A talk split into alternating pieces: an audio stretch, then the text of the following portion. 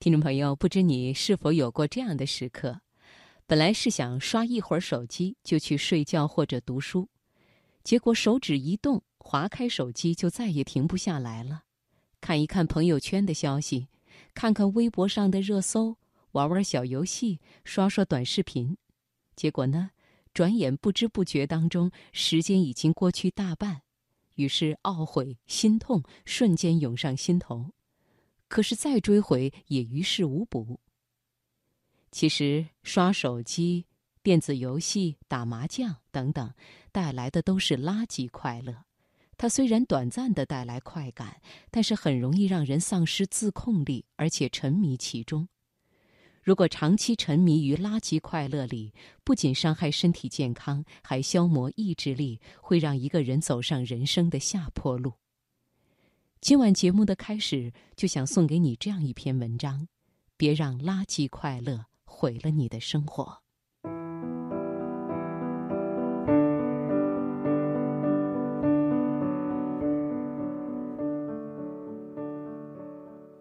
所谓的垃圾快乐，就是能带来短暂的精神快感，比如搞笑的短视频、好玩的综艺、肥皂剧。看着非常过瘾，让人不禁沉浸于哈哈大笑的喜欢。为什么人会沉浸于垃圾快乐呢？心理学的角度有这样的说法：反馈越短的时间，越容易获得快感。你玩一会儿游戏，马上就能获得爽感；看一个搞笑短视频，马上就能哈哈大笑。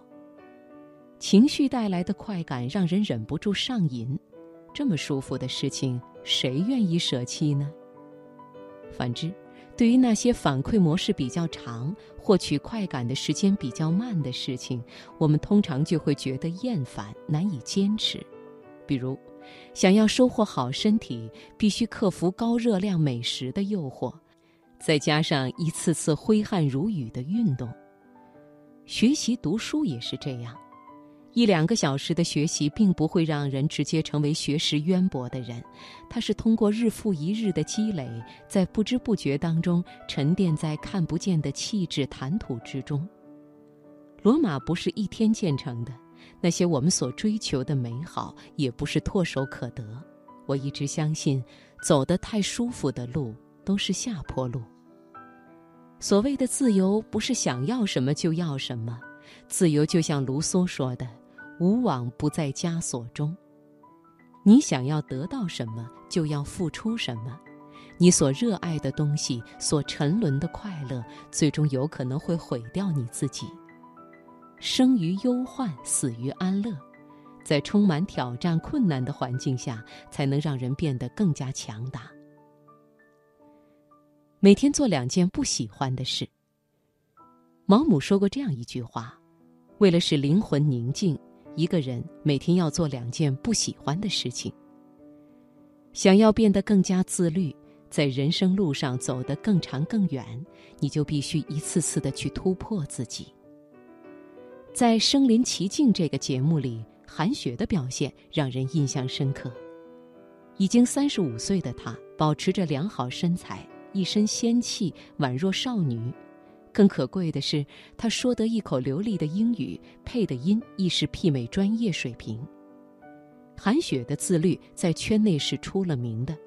据说有一次收了工，何炅约她一同吃饭，韩雪一口回绝：“何老师，我要回家写作业。”何老师心下一惊，他也是第一次遇到这样的推脱理由。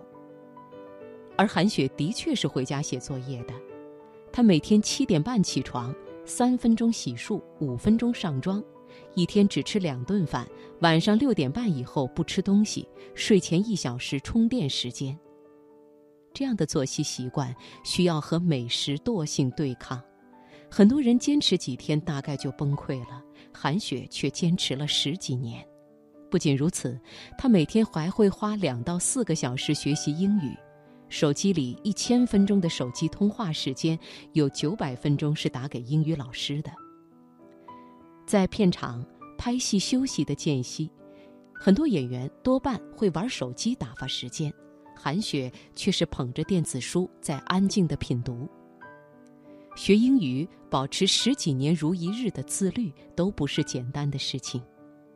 但是，当它一旦成为习惯，就变成了让人满足和快乐的事情。当你体会到知识进入灵魂，充实的喜悦，就不再会沉迷于那些无意的垃圾快乐中了。学会去做自己不喜欢的事，去感受那些可能并不轻松的事情，并且坚持，你会发现，原来真正的快乐不是简简单单的哈哈大笑的快感，真正的快乐。是你翻过一座座高山，气喘吁吁过，汗流浃背过，最后灵魂和精神被精神和精力所填满，它带来充实感和满足感，也沉淀于你的气质里。二十岁的生活方式决定你三十岁的打开方式。不可否认，生活有时候很苦，我们需要一些简单的快乐来治愈。偶尔看个轻松搞笑的视频，刷一刷情节过瘾、不用动脑的电视剧，这都没什么问题。但是切忌成瘾，切忌在上面浪费大把的时间。有的人快乐来自于读书、旅行、健身，一步步充实自己，提升灵魂；有的人的快乐是来自于躺在床上不动，吃吃炸鸡，喝喝奶茶，看看手机，刷一刷搞笑短视频。你的时间花在哪儿，你就会成为什么样的人；种什么样的因，就有什么样的果。拉开人和人之间的差距，是在闲暇时间的利用上。也许，沉迷一小时游戏、手机，看一小时的书，这两者给人带来的变化相差并不大。但是，一个月、一年，甚至十年以后呢？你给岁月什么？岁月自然就会回馈你什么。二十岁的生活方式决定你三十岁的打开方式，三十岁的生活方式同样也决定你四十岁的打开方式。所以，千万别仅仅只是满足昙花一现的快乐，别让垃圾快乐毁了你的生活。好好读书，好好健身，认真护肤，多选择一些有价值意义的事情。当有一天回首过去时，对生命不辜负，对自己不遗憾。